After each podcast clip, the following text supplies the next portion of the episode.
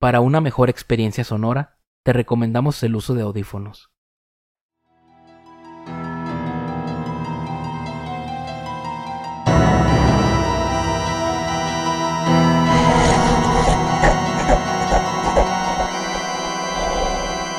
Estas historias pueden contener lenguaje explícito o descripciones gráficas de violencia. Se recomienda discreción. Permíteme llevarte a un lugar en donde los secretos más oscuros y el miedo acechan en cada rincón. Soy Rafael Castellanos, tu anfitrión en este escalofriante viaje. Así que apaga las luces, enciende las velas y adéntrate conmigo en estas historias antes de dormir. Antes de dormir. Antes de dormir. Catalepsia. Mientras el ataúd desciende lentamente hacia la tumba, el sonido de sollozos y lágrimas embarga el aire.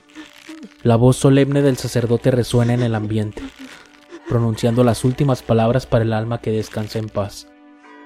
En el fondo, el eco sordo de la tierra, cayendo sobre el ataúd, parecía un macabro acompañamiento.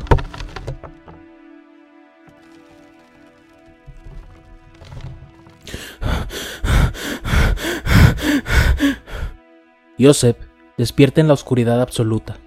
El aire se siente espeso, casi palpable. La conciencia de su confinamiento empieza a pesar sobre él, como una losa sepulcral. ¿Dónde estoy? ¿Qué ha sucedido? Dios mío. La realidad de la situación golpea como un puñetazo en el estómago. El espacio reducido, el olor a madera y el silencio abrumador crean una atmósfera insoportable. ¿Pero qué está sucediendo? ¿Un ataúd? ¡Estoy enterrado vivo! El pánico se apodera de cada fibra de su ser mientras se enfrenta a la cruel certeza de su destino. ¡Alguien! ¡Por favor! ¡Ayuda! ¡Estoy atrapado! ¡Ayuda! Pero sus gritos no encuentran respuesta. La soledad y la desesperación se ciernen sobre él.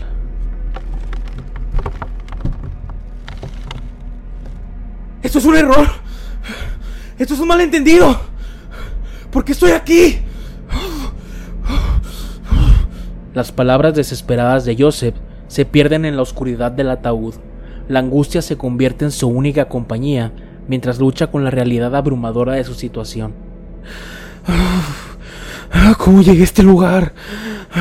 Sombras danzan en su mente mientras trata de recordar los eventos que lo llevaron a este funesto destino. Una sensación de caída. Luces destellando y... Y luego la oscuridad. Eso es todo lo que recuerdo. La memoria de su último momento consciente se desvanece como un sueño efímero. La idea de estar bajo tierra se vuelve más aterradora con cada instante. El zumbido constante, casi ensordecedor, resuena en el ataúd, aumentando la tensión en el ambiente hermético. ¡Tienen que sacarme de aquí! Pero sus súplicas quedan suspendidas en la nada. El silencio le devuelve sus propios ecos, creando una sinfonía tétrica en la prisión de madera.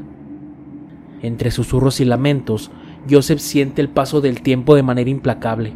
La falta de aire comienza a afectar sus sentidos intensificando su miedo.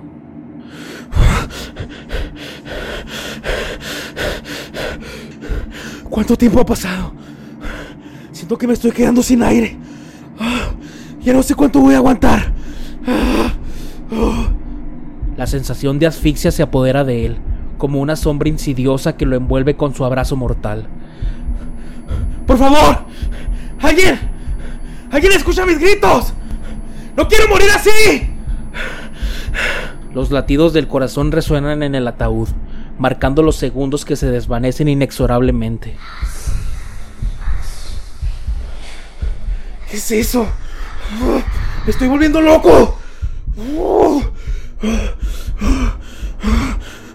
La atmósfera se satura de una extraña presencia y las sombras cobran vida, danzando en una coreografía muda que solo Joseph percibe en ese pequeño espacio. No, no puedo soportar esto. Esto es la muerte. La línea entre la realidad y la imaginación se desvanece, mientras Joseph enfrenta sus propios demonios internos. Estoy siendo castigado. Esto es el infierno. El eco de sus pensamientos reverbera en el ataúd, creando una sinfonía de desesperación que solo encuentra eco en las paredes de madera. En el silencio sepulcral, Joseph experimenta visiones fragmentadas de su vida. Los recuerdos, como espectros, danzan ante sus ojos cerrados. Claro que sí, mi amor. Siempre estaremos juntos. Sí, acepto. Estás embarazada. No puedo creerlo. Amor, me ascendieron en el trabajo. Pronto nos irá mucho mejor. Paulita, vas a tener un hermanito muy pronto. Joseph vuelve en sí. La claustrofobia mental se intensifica mientras el tiempo se agota y los pensamientos se mezclan con la agonía.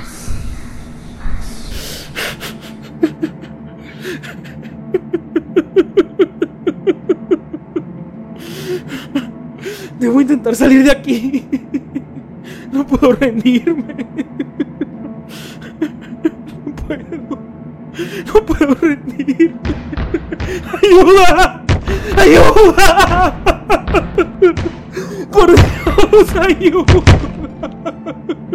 La voluntad de Joseph se aferra a la esperanza, aunque sus pulmones ansían el aire que se escapa en un suspiro final. ¡Ayuda! ¡Por favor! ¡Ayuda! ¡No puedo respirar! ¡Ayúdenme! ¡Por favor, alguien! ¡Alguien que me pueda escuchar! ¡Ayuda! ¡Estoy vivo! ¡Estoy vivo! ¡Por favor! ¡Sáquenme de aquí, Dios mío! ¿Por qué? ¿Por qué me haces esto? ¡Ayuda! ¡Ayuda!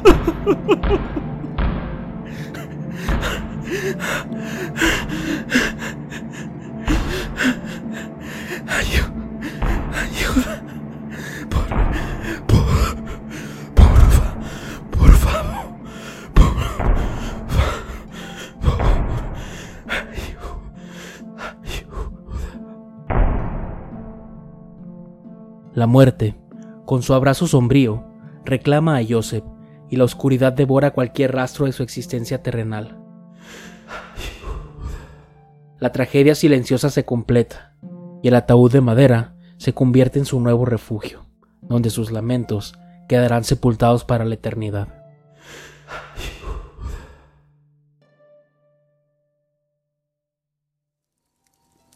Y así termina el episodio de hoy.